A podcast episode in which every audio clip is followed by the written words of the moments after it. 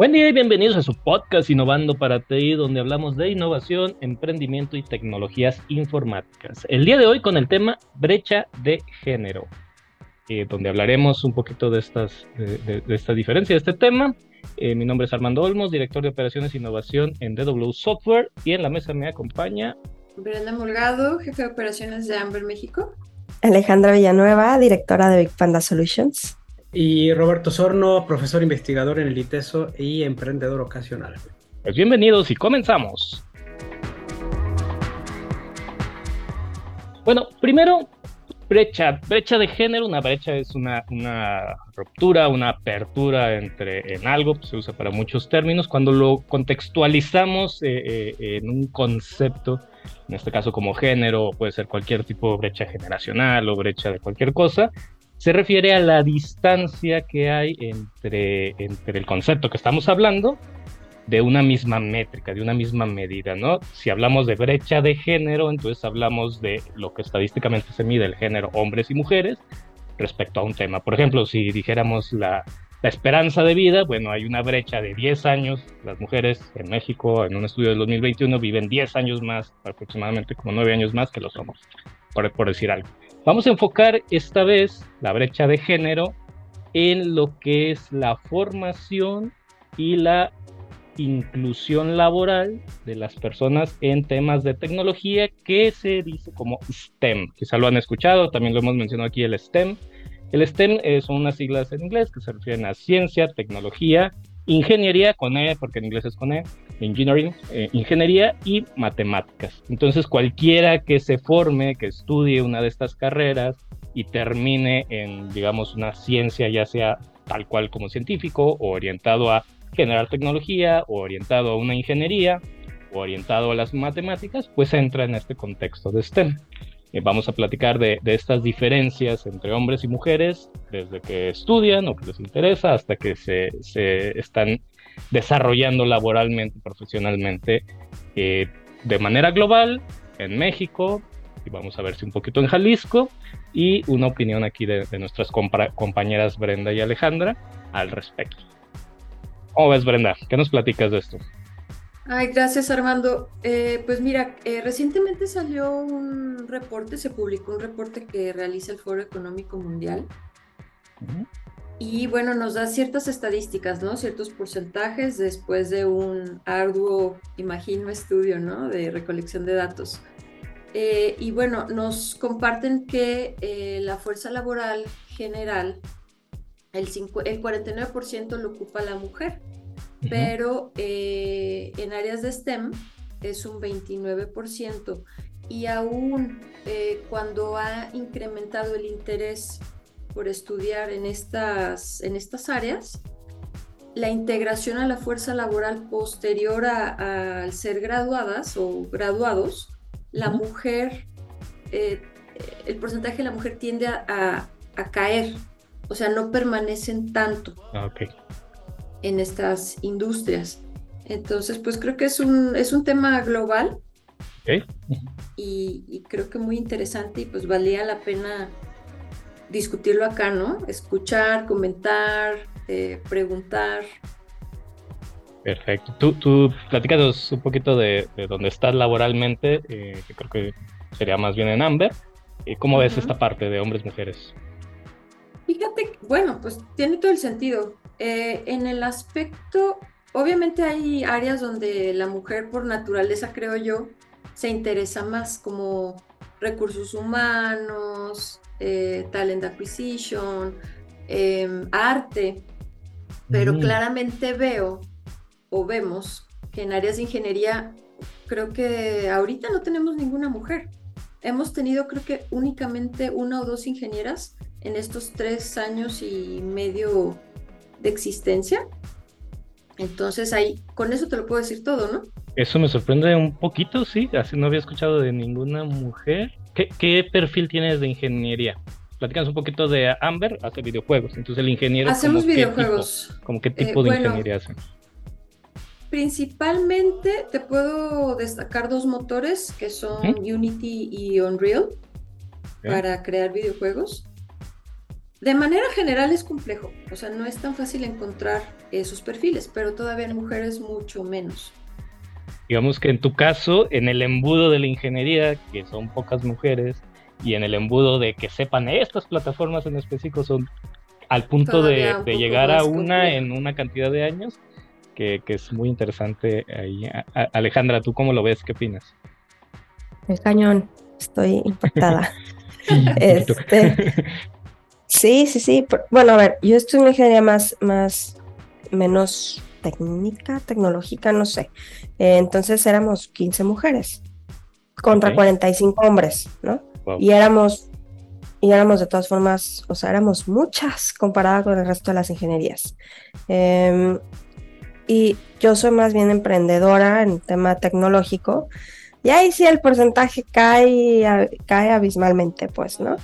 Este, así como, como dice Brenda de, de las pocas ingenieras que han pasado por ahí, yo creo que también acá son las son muy pocas las emprendedoras en el mundo tecnológico que existen. Es una realidad.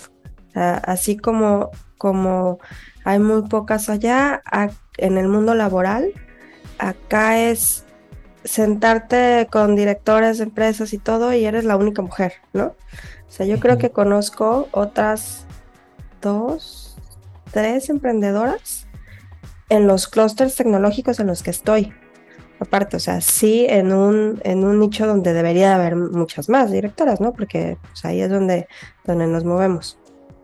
Está cañón esta, esta brecha y está interesante entender de los números que dijo Brenda, por qué, o sea, yo no sabría, voy a investigar. ¿Por qué dejan de, permanecer ahí? ¿No? O sea, una vez que, porque sí están creciendo las carreras de STEM y eso está padrísimo, pero que ya en el mundo laboral no puedan quedarse, debe de haber algo, algo ahí que, que, nos diga por qué, ¿no? Ándale, para investigación, Robert. A ver, qué, a ver qué analizamos ahorita, a ver, Brenda.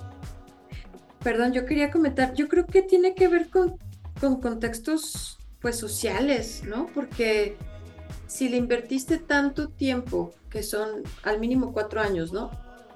Eh, en la universidad. Mínimo. Estudiando algo que te, supongo, te apasiona, porque no es, pues no es cualquier carrera, ¿no? Entonces, creo yo que algo, algo más tiene que estar pasando, porque, o sea, repito, ¿no? Si estás tan interesada en, en estudiar, dedicar tu tiempo, cuatro años de tu vida, para posteriormente dedicarte a ello, algo está pasando pues en las empresas. E, es una opinión, ¿eh? no, no, está fundada en nada, sino en mi, en mi lógica. Entonces, eh, yo creo que estaría padre también escuchar su punto de vista, no sé, Roberto y Armando, desde el otro lado, Ok. A ver, Roberto, ya, ya nos van a dar chance. Ya, ya. Eh, gracias, solo. sí, aquí sí, este, un poco desde, no, desde la ignorancia, pero sí desde una, un, digamos que un, una posición em, de, participación limitada y observador. Este, yo, por ejemplo, soy profesor y, doy, y doy eh, y, apoyo en la formación de ingenieras, ¿no?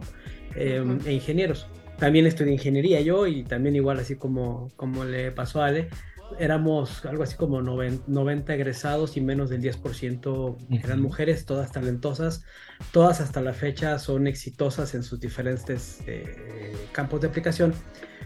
Pero yo voy a partir de un, punto diferente, a ver si les, a ver si, si, si, funciona.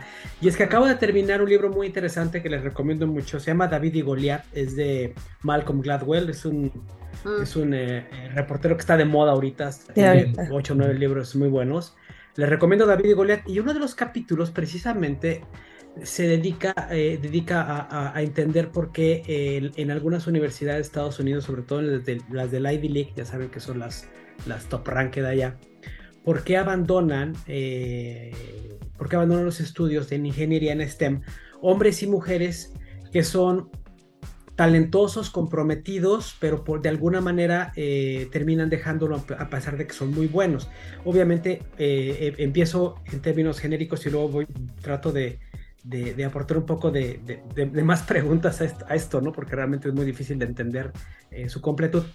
Lo que él dice es, eh, voy a empezar por el final, él dice, a una persona, le, a una persona talentosa quizás le convenga más ser un buen estudiante en STEM en una universidad de media tabla que en una Ivy League. Esa es su conclusión.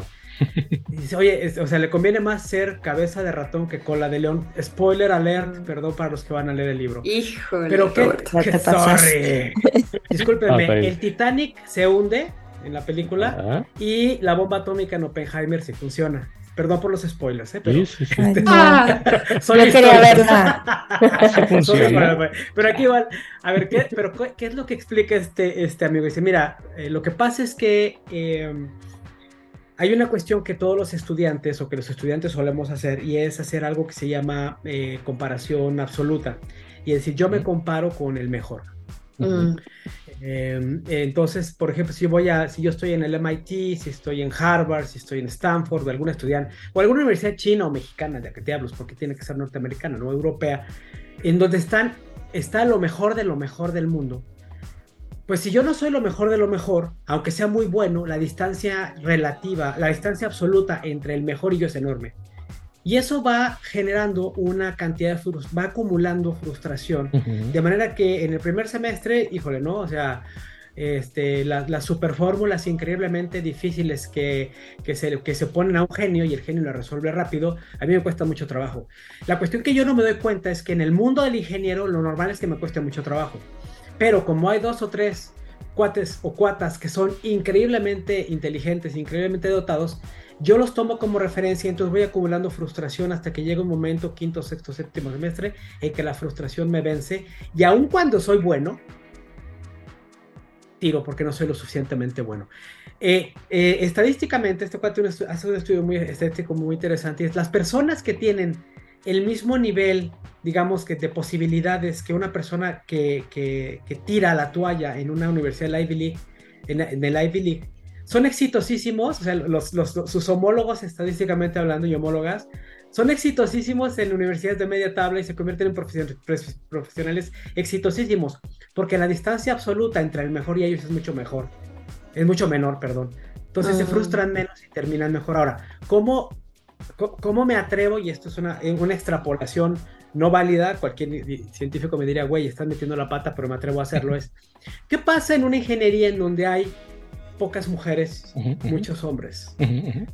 La, la, el, el, y no quiero, eh, lo que sé es que la distancia relativa, es decir, compararme con mis iguales y poder formar grupos de solidarios de personas que piensan más o menos igual, es muy difícil cuando hay pocos. Y no estoy diciendo que los hombres sean mejores que las mujeres, pero estadísticamente es muy poco probable. O sea, si tenemos por volumen, por números, es más probable que hayan 10 hombres muy brillantes y quizás una mujer muy brillante. Y entonces el, la forma de compararme, ¿no? Los modelos son pocos y entonces la referencia también relativa de personas con las que yo puedo sentirme a gusto porque están en mi tabla son mucho menores. Entonces, eh, es probable que, digamos, no solamente mujeres, sino en general las personas poco representadas en la ingeniería, yo le diría, ¿no?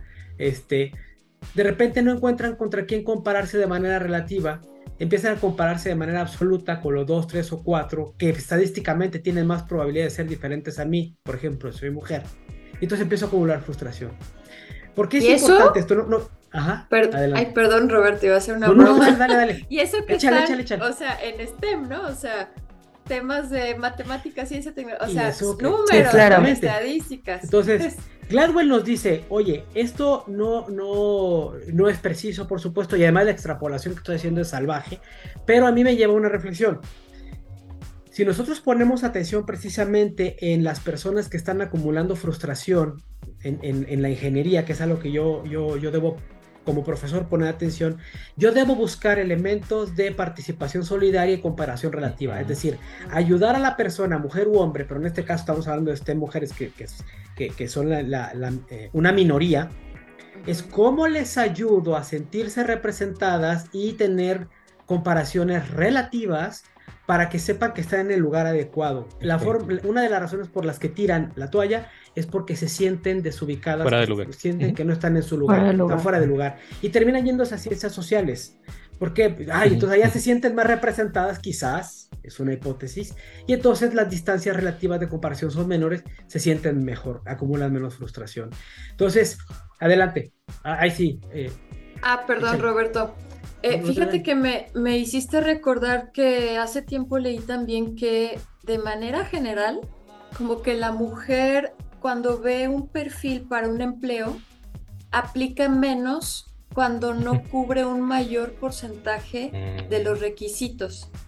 Entonces digo, me hace un poco de sentido con esto que estás diciendo. No sé, Ale, ¿tú qué, qué opinión tienes al, al respecto? Sí, es que justo había escuchado eso, que las mujeres tratamos de cubrir el 100% de los puntos, ¿no? Y, y, normalmente el hombre no, o sea, con que cumpla el 60, 70 dice, pues voy a aplicar, ¿no? Y, y también eso pues genera esta brecha porque muchas más nos quedamos en, no, no voy a aplicar porque no lo cumplo perfectamente al 100, mejor me voy a poner a estudiar para poder lograrlo la próxima vez, ¿no? Y entonces se lleva el puesto quien se aplica y generalmente aplica el hombre. Y, y, y son cosas que, que están en nuestra psicología, no sé por qué, en nuestro, en nuestro ser, ¿no? Em, que eso, eso es algo que pues yo creo que sí tendremos que aprender a a no buscar la perfección y a saber que podemos seguir mejorando a lo largo de nuestra carrera sin tener, porque aparte nadie somos perfectos. Entonces, empezar a con el 60, el 70, si quieres no el 100, ¿no? Pero sí un 70, un 60 y decir, a ver, ya me voy a, me voy a aventar. Una vez hice eso, dije, a ver, a ver si es cierto. Em, y sí, me entrevistaron y todo, y yo, ay, mira, sí, sí se puede, ¿no? ¿Y cómo vas a cubrir esta área de oportunidad? Ah, pues mira, voy a estudiar así, me encanta estudiar, tarara. Entonces, finalmente hay forma de cubrirla, no necesitas tener perfectamente cumplir todos los puntos porque finalmente existe la capacitación. Pero sí es un, sí es un stopper para, para muchas, para acceder a, puestos, ¿no? Más grandes. Y quizá también eso, eso hace que no se queden o que se queden donde están o que digan, no, pues mira, si no cumplo todo eso, no voy a seguir, entonces mejor me salgo. ¿no? Quizá este tema que decías, Robert, de la comparación, eh, absolutamente, nunca lo, nunca lo había escuchado, pero qué interesante. Bien, Hermano, tú estás muy calladito. Sí, em, algo aquí interesante y, y, que yo siempre platico un poquito cuando hablamos de STEM. La, la realidad es que STEM es muy amplio, porque, por ejemplo, ahorita comentaste algo interesante, Roberto. Me voy a ciencias sociales. De hecho, aquí una estadística dice que de las de ese 30% que estudian STEM, la mayoría se va a tipo ciencias sociales, que sigue siendo STEM porque siguen siendo ciencias. Entonces, si hablamos de ingenierías y si hablamos de las muchas ingenierías que hay, por ejemplo, Alejandra, que, que eres ingeniera, pero no en software, si, nos vamos a tecnología, a software, a TI, es todavía más chiquito, se va haciendo reduciendo, reduciendo, reduciendo la probabilidad y yo creo que por eso en tu caso, Brenda, tienes este escenario que la verdad no me había tocado donde no hubiera una mujer ingeniera laborando. Pensé en, una empresa que además no es tan pequeña, pues, o sea, tiene una cantidad de ingenieros interesante.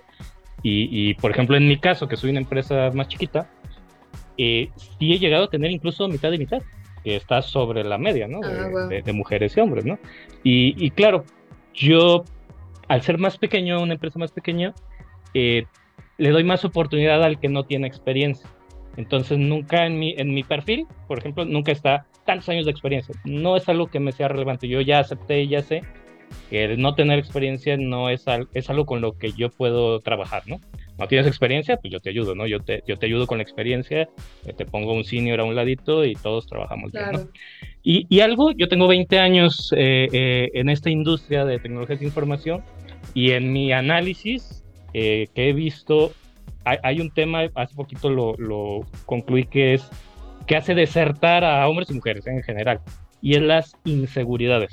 O sea, si tú no estás tan seguro, que tiene que ver con lo que platicaron ahorita, y ahorita a ver ustedes desde su perspectiva femenina, como lo ven, pero si eres un poquito inseguro, si llega un punto donde dices, no, no estoy en el lugar donde debo estar, como dice Roberto, ¿no? Y, y, te sales. O sea, la inseguridad creo que es, tú como ingeniero, sobre todo en TI, donde te ponen a hacer algo que nadie más ha hecho, ya lo hemos platicado, o sea, tienes que inventar algo, cualquier inseguridad que tengas te va a hacer que no lo logres, porque no, no hay a quien preguntarle, lo estás inventando tú, es la primera vez que alguien lo inventa. Entonces las inseguridades hacen que no funciones de manera correcta. ¿Qué pasa con, y así ya, aquí ya voy a decir hombres y mujeres, pero es de mi, desde mi perspectiva y lo que he analizado, que los hombres se atreven más, ¿no? O sea, no que no tengan la inseguridad, pero dicen, pues le voy a dar, ¿no? Así como, pues voy a aplicar. Y me ha tocado que aplican aunque no tengan ni una sola de las características, a ver qué pasa, ¿no?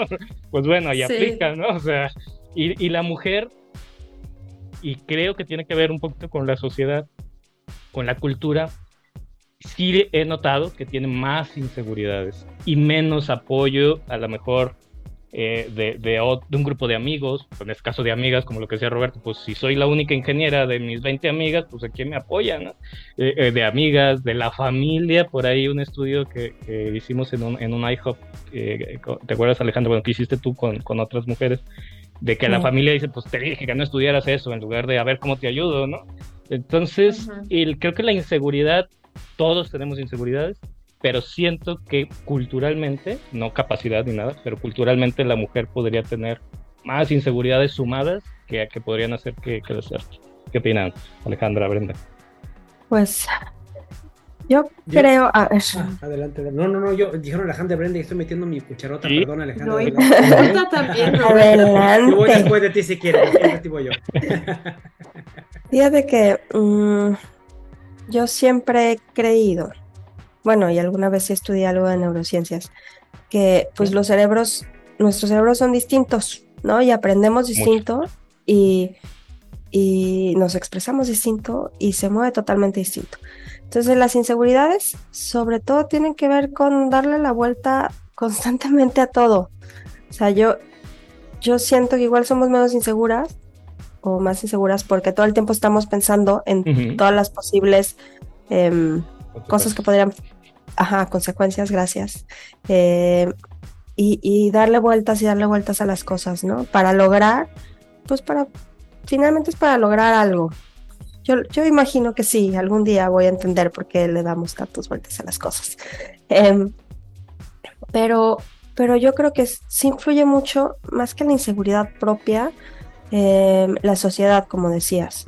O sea, en ese estudio que hicimos, me resultó impactante que todavía hay, hay familias, hay papás que dicen, la ingeniería no es para ti, no, la ingeniería es para los hombres. Entonces no las apoyan. Nos tocó incluso conocer a una chava que tuvo que salirse de su casa para poder estudiar ingeniería.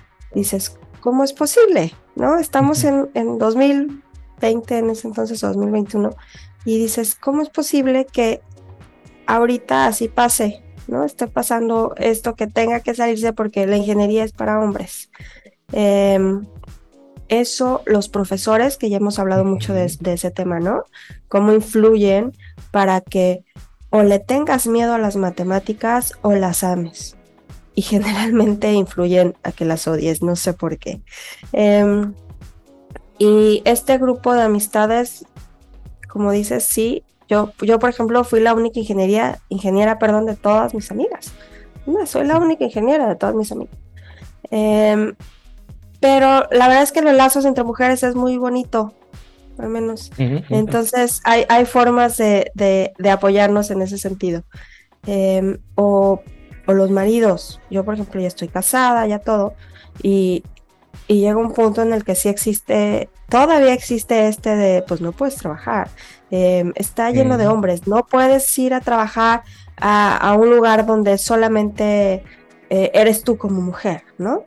Todavía, quizá también ahí influye mucho en el tema de mantente en el espacio laboral, el tema de, de los maridos y demás, o los hijos, o sea, finalmente, cuando llegan los hijos, uno quiere dedicarse a ellos.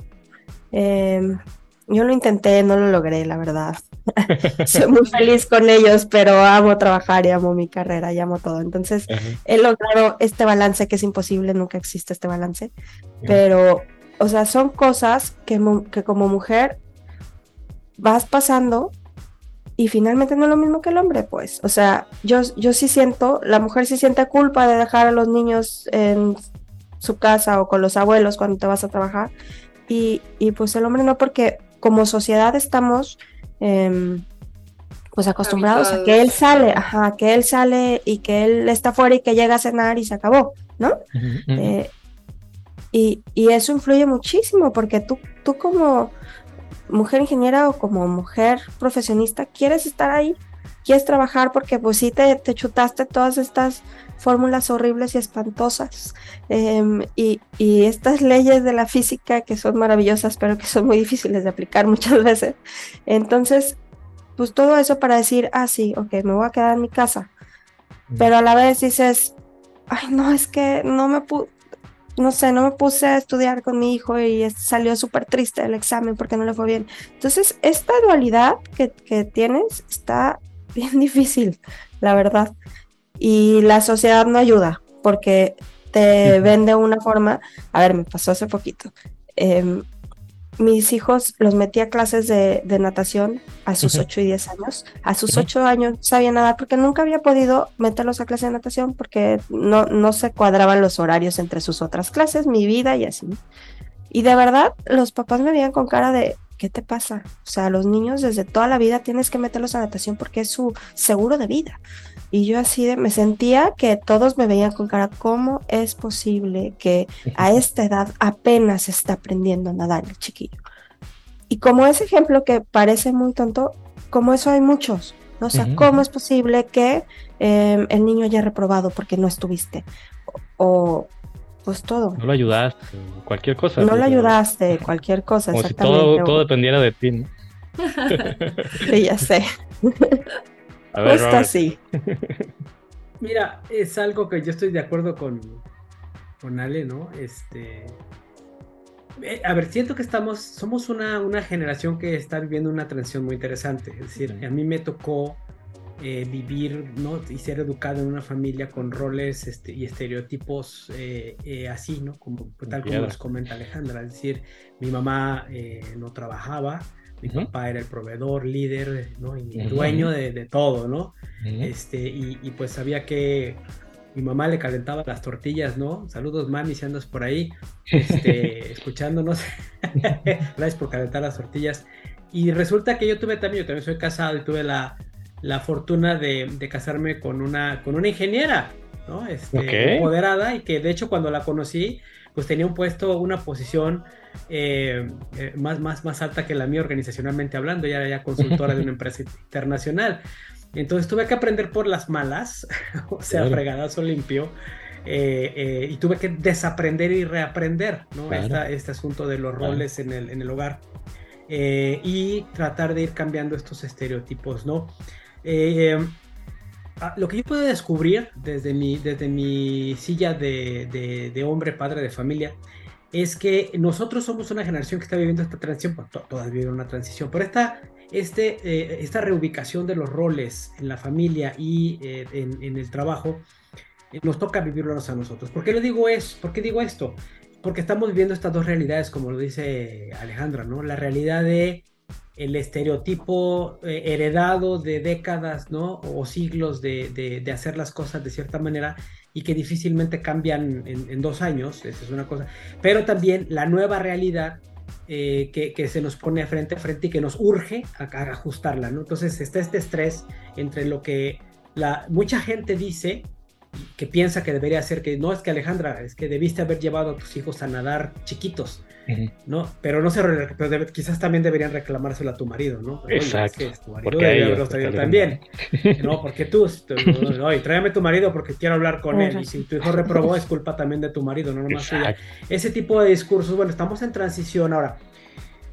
otra, esta mañana estaba leyendo, estaba escuchando un podcast de Fedra Boinotiris, perdón, es una, es una griega que es la, la responsable en IBM de meter toda la, idea de inclusión y de, y de, STEM y de, digamos, que poner piso parejo a través de, los, de las políticas de la inteligencia artificial corporativa, ¿no? Con políticas corporativas. Entonces, de una, de una charla esta mañana increíblemente buena, yo me la eché y aprendí una cosa entre todas las que ella dijo, y es que eh, uno de los problemas que seguiremos viviendo si no tomamos eh, cartas en el asunto rápido es que muchas de las políticas de inclusión, incluso para STEM, están dictadas por las personas que están excluyendo precisamente, ¿no? O sea, mm, hombres. Hay que incluir a las mujeres porque lo merecen, no manches, güey. O sea, un hombre sí tiene que participar, pero si queremos políticas balanceadas, no tiene que tampoco que ser dictadas por las mujeres, no. Tienen que ser grupos transdisciplinarios y representativos de las, de las personas que queremos eh, que participen. Diversos. claro. grupos minoritarios, mujeres, indígenas, hombres, este, de todo. Y entonces las políticas pueden ser mucho más parejas para poder impulsar esto. Y una de las cosas de, los riesgos que ella pone sobre, la, sobre no cambiar este tipo de, situaciones es que todos tenemos vías, o sea, todos tenemos una, somos humanos y tenemos tendencia a decidir hacia un lado o hacia otro. Y pues si, si yo, hombre mexicano, este, de Guadalajara, ¿no? Eh, eh, ya arriba de los 50, yo tengo unos ciertos modelos mentales que me llevan a pensar de cierta manera. Y si yo, por ejemplo, eh, diseño las políticas del aula o de la empresa o de, pues, evidentemente tendrán mi toque y serán excluyentes por naturaleza. ¿Por qué? Porque no tienen la otra parte. Ahora, multipliquen eso por un millón de procesadores y, y, extrapólenlo a la inteligencia artificial que está siendo aplicada para hacer criterios de reclutamiento en RH. Menos del 5% de los, de los equipos en Estados Unidos que están diseñando inteligencia artificial son mujeres. Entonces, díganme ustedes, los datasets están entrenados para favorecer a quién? Sin querer, ¿a quién va a ser? Pues a los hombres. De hecho, las mayorías. Ah, Entonces, la imagínense, la representatividad está desde eso, desde los grupos que están diseñando tecnología, políticas y criterios. Si nosotros seguimos dejándolo en estos pequeños grupos privilegiados, ¿no? Por ejemplo, los, ya voy a cerrar porque yo, estoy, yo, yo soy un gandaya del tiempo, pero en el caso de, de la empresa de Brenda, si los juegos están diseñados en, un, en un 98% por hombres, ¿para quiénes son esos juegos? Claro. Para Solo retroalimentas la misma sería, sería una idiotez hacer, poner a 10 hombres a programar un juego de Barbie. No tenemos el contexto. Necesitamos un grupo eh, multirepresentado para que el juego tenga éxito y lo jueguen diferentes personas. Entonces, ahí hay un fondo muy importante que nos está pegando en el presente y nos puede pegar durísimo en el futuro si no intervenimos rápido. Claro, nomás un, un, dato de aquí rápido, ahorita que dijiste inteligencia artificial, hay un estudio y un análisis que de hecho creo que está en la misma de, de Open ahí, eh, que él está sesgado a hombres blancos entre 30 y 40 años. O sea, la inteligencia artificial supone, por definición, que está hablando, a menos que tú le digas quién eres, que está hablando con un, con un, pues ya saben, un hombre blanco de entre 30 y 40 años. ¿Por qué? Pues porque es la gente que la está alimentando, simplemente, ¿no? y así lo supone, si, a que tú le West is the best. Sí. Sí, entonces es muy interesante. vamos, ya platicamos de, de, cómo hay esta brecha. Eh, de hecho, un poquito más de datos. Hay un documento que se llama Ser Mujer en Guadalajara. Hay cada, al parecer cada año. Ahorita estoy viendo el de 2022. Y es muy interesante porque hace una pregunta, ¿estás satisfecho con tus estudios? Y es muy parejo. Todo en general es muy parejo. O sea, entre hombres y mujeres en Guadalajara, hoy en día, a partir del 2020, los datos los tienen del 2020, pareciera que es muy parejo. O sea, eh, están casi igual de satisfechos. Sí hay como un punto decimal, o sea, punto uno más alto el hombre, pero están dentro del mismo rango, entre 3 y 4. ¿no? O sea, están satisfechos con su estudio, con su trabajo, con su, con su ingreso, etc. O sea, pareciera que es una decisión con la que están satisfechos hombres y mujeres eh, estar en donde están, pero el porcentaje de estén es del 10% pero pareciera que es una, una decisión con la que la mujer la toma y así, lo, así está satisfecho. ¿no? Entonces, es interesante esos números, por ahí, por ahí vean este documento, habla de otras cosas donde sí la brecha es muy amplia, como seguridad y todo este tipo de cosas. Me enfoqué en la parte de estudios y de, temas laborales, y, pero vamos haciendo algo, esa es como la realidad. Ahora para, para la, la segunda mitad o estos minutos que nos quedan, ¿cómo motivamos o cómo, cómo ayudamos o que nos escuchen para que más mujeres se sumen. Por ejemplo, algo importante, yo como les platico que tengo 20 años, que veo una diferencia, que creo, y así lo entiendo, y tal vez me equivoque, no soy experto, pero tiene más que ver con la genética. Por ejemplo, hay un doctor Lozano por ahí hace muchos años que, escucha que las mujeres tienen más conos en los ojos, no se sepan, ¿no? Pero las mujeres ven más colores que los hombres. Ah, sí. Por eso, así tiene todo el sentido. Por eso ese rosa, no el rosa fuchsia. Y el hombre dice, es que, es que yo los veo igual, no, no, no sé de qué me está, en verdad no sé de qué me estás hablando, o sea, para mí son idénticos. Ah, pues las mujeres ven más gamas de colores, tienen muchos más conos en los ojos, y también su visión periférica, por ahí el doctor este lo decía como de broma, la visión lagarta, o sea, ven, tiene una visión periférica mucho más amplia. Entonces, aunque estén viendo para allá, están, están viendo un, un amplio espectro mucho mayor. Y algo que decía por ahí en un TikTok, me lo topé una, parecía una mujer que sabía lo que estaba hablando de, neurociencia. Y las mujeres son más hábiles para hacer conexiones entre sus dos hemisferios. El hombre es, es, es más fácil que se concentre. Hemisferio derecho y empieza a crear, ¿no? Hemisferio izquierdo y empieza a hacer lógica y razonamiento, todo esto. Pero solo en uno, no, no puede estar como brincando entre un hemisferio y otro. Y la mujer es mucho más hábil, pero mucho más hábil, es como extremadamente más hábil en hacer conexiones, o sea, en hacer dos cosas al mismo tiempo n cosas al mismo tiempo y estar haciendo interconexiones entre el hemisferio derecho y el hemisferio izquierdo. Este tipo de habilidades en las ingenierías de tecnología son muy, muy valiosas. Entonces nos estamos quedando sin genéticamente, porque tampoco es una ley, ¿no? Y seguramente hay hombres que pueden hacer conexiones entre sus dos hemisferios y hay mujeres que se pueden concentrar y, hay de todo, ¿no? Pero estadísticamente hablando, si hubiera más mujeres, estos beneficios de, de por ejemplo, creo que lo has notado, lo dijiste Brenda, en diseño gráfico, eh, es más probable que una mujer destaque más. Quizá por esto, simplemente porque ve más colores y, y, y, pone más atención a los detalles y hace una mejor correlación entre, entre lo emotivo y lo, y lo, y lo racional. Entonces puede, puede decir, esto representa en los colores, en la forma, lo que quiere el cliente, pero también atiende la parte de, técnica, ¿no? Entonces tiene todas estas habilidades y por una estadística que tal vez viene cultural, tal vez viene de que, de que estamos en este cambio y hay que reforzarlo, nos estamos perdiendo toda la, la, ciencia de, de, la ingeniería de software, nos estamos perdiendo de estas habilidades que ahí están y, y que, hay que hay que motivar. Entonces, eh, ¿qué opinas, Brenda, Alejandra? A ver, Brenda. Fíjate, bueno, eh, yo creo que tiene mucho que ver en, sí, en cómo se acercan estas estas carreras al mercado, o sea, cómo se hacen interesantes.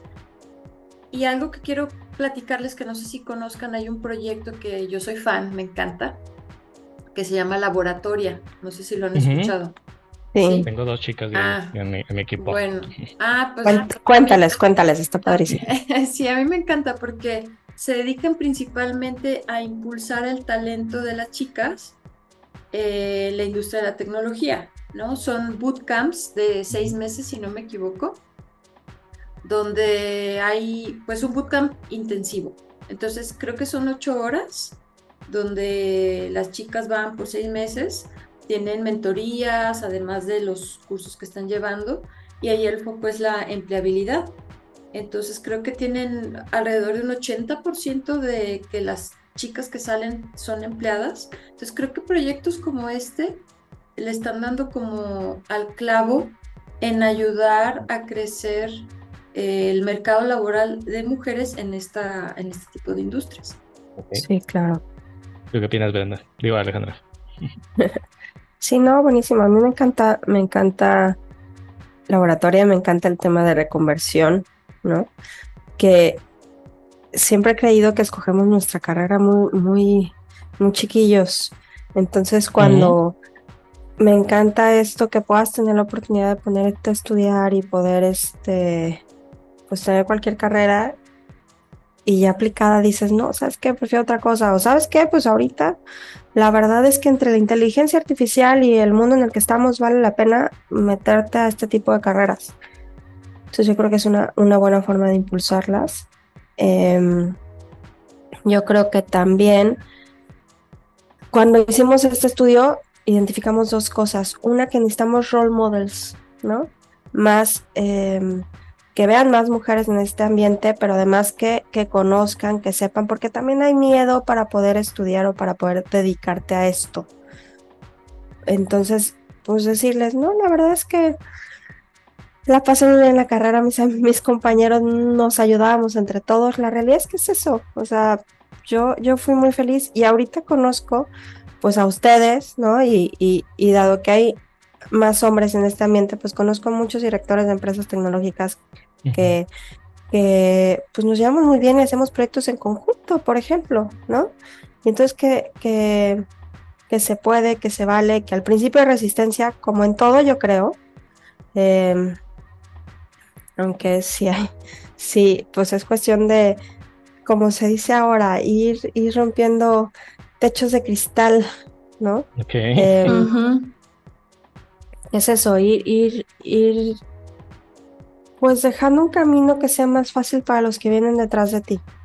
Entonces yo creo que ese es nuestro papel como mujeres en esta industria, ahorita, ¿no? Que todavía hay mucha, mucha brecha, pues ir abriendo camino, ir demostrando que, que hay, que se puede, que somos la verdadera onda y que, y que vienen detrás de nosotras muchas más y pues hay que, hay que impulsar a que haya más políticas, como dicen en, en el mundo laboral, que permita que haya más mujeres aquí, que haya más equilibrio, que haya más balance, que les permita, a pesar de la sociedad, desenvolverse, que es una gran ventaja. Puedes hacer home office. Normalmente muchos hacen home office en este mundo tecnológico y está padrísimo porque puedes hacer este doble rol sin que te sientas tan mal, pues, ¿no?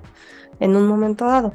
Entonces, ir creando esas políticas de, a ver, sí puedes hacer home office, a ver, hay ciertas juntas en las que sí tienes que estar y entonces vamos haciendo un horario que sea em, adecuado para todos y que no sea a las 3 de la tarde, ¿no?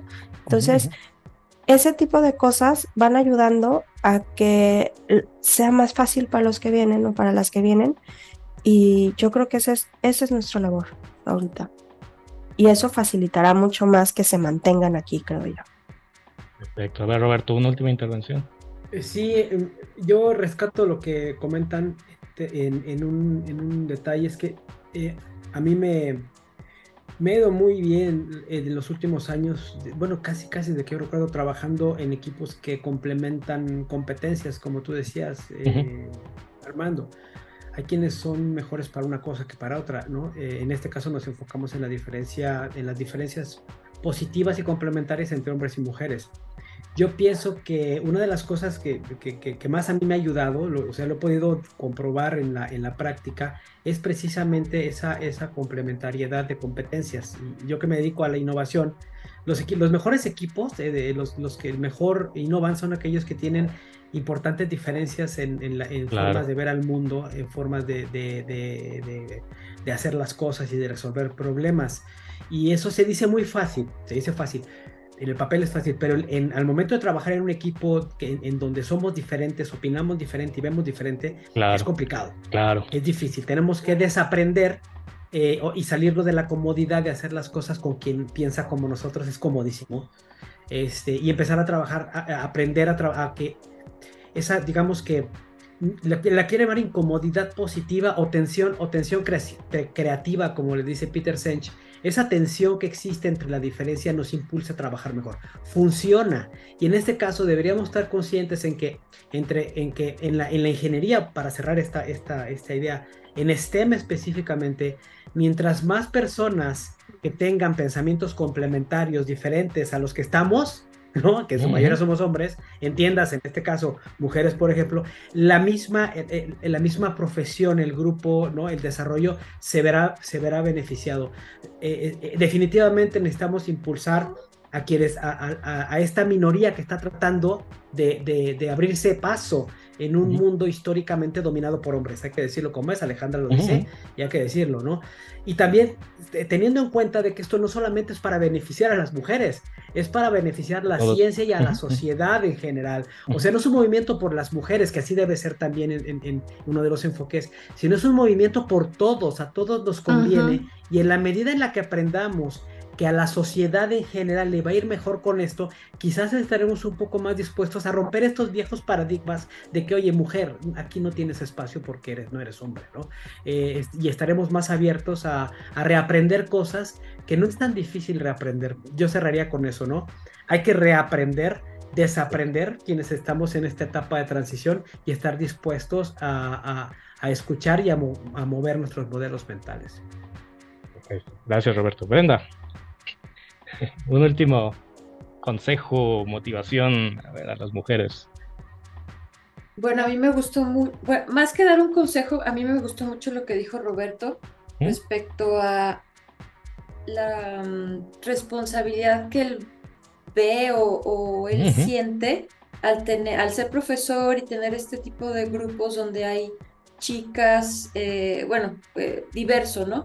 Y cómo ayudar observando, ¿no? Él, él, está observando y está identificando que a lo mejor está este tema de, de la comparación absoluta. Eso me encantó. Cómo tú estás queriendo, o primero, perdón, estoy este, Adelante, Primero lo estás observando, o sea, estás poniendo tu atención a algo mucho más profundo que lo, lo que meramente se ve en la clase, ¿no? Te estás dando cuenta de ciertas cosas y estás buscando cómo hacer un cambio en ello. A mí eso me encanta y es también una invitación a cualquier eh, profesor, sea hombre o mujer, ¿no? A identificar y encontrar otras maneras de ayudar no únicamente en las materias, sino en lo que es el ser humano y cómo atiende o cómo enfrenta pues lo que le está pasando. Entonces, eh, pues es un agradecimiento a, Roberto por fijarse en ello y ojalá más gente que nos esté escuchando pueda también ver las cosas desde otro, otros puntos de vista. Claramente en tu intervención te estuviste moviendo entre hemisferios, cosa que yo agradezco. Exacto.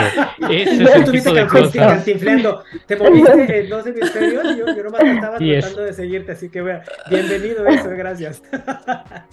Exacto. Alejandra, un último mensaje para todos y todas. A mí me, me, me, gusta el tema este que también mencionó Robert, ¿ves? Por eso nos gusta que acapares el micro. Nos encantan tus, todo lo que dices, ¿no? Por algo es doctor. Este, ya sé. Me urge verte en tus, en tu super masterclass. Em, a mí me gusta el ser complementos de, ¿no? Muchas veces, justo cuando nos enfocamos en este tema de brecha de género y todo, pareciera que somos unos contra otros. Mm, y, buen punto. y es terrible, entonces es, es, mejor ver cómo nos complementamos, porque la realidad es que, como decimos, ¿no? Somos distintos, sí, sí pensamos distintos, sí cerebros, sí tenemos cerebros distintos, eh, formas de aprender, de conectar hemisferios, todo este rollo, tan, y formas de ver la vida tan distinta que vale la pena aprovechar esas diferencias como, como algo que se complementa para bien, ¿no? y, y yo me quedo con eso. Vamos, vamos siendo un equipo y un Em, y un complemento y aprovecharnos y aprender unos de otros, porque yo creo que es la mejor forma de, hacer que la sociedad sea mejor y que haya más chicas aquí. Pues muchas gracias. Y, y, bueno, el mensaje al final creo que me gustó mucho es eh, motivemos, eh, compartan este podcast con, con, con mujeres con, o con sus personas que tengan hijas que no saben si van a estudiar o no eh, una carrera de ingeniería, si deberían o no, si es algo importante o no. Y si lo es, hay que complementar, hay que, las oportunidades creo que ya están ahí, creo que ya es más fácil llegar, pero falta que, que, que más, más mujeres, más jóvenes tengan esa intención, esas ganas de, de estar en esta, en esta sociedad que sí todavía está muy dominada, dominada por hombres, pero creo que estamos en el momento para eh, para que se abran las oportunidades, creo que son parejas, lo vemos en las estadísticas, y la gente está satisfecha en, donde está, pero hay que moverse más hacia este, hacia este mundo de ingenierías de STEM. Entonces, pues compártanos, escúchenos y muchas gracias. Muchas gracias. Gracias, gracias. Este fue Podcast Innovando para ti y nos vemos.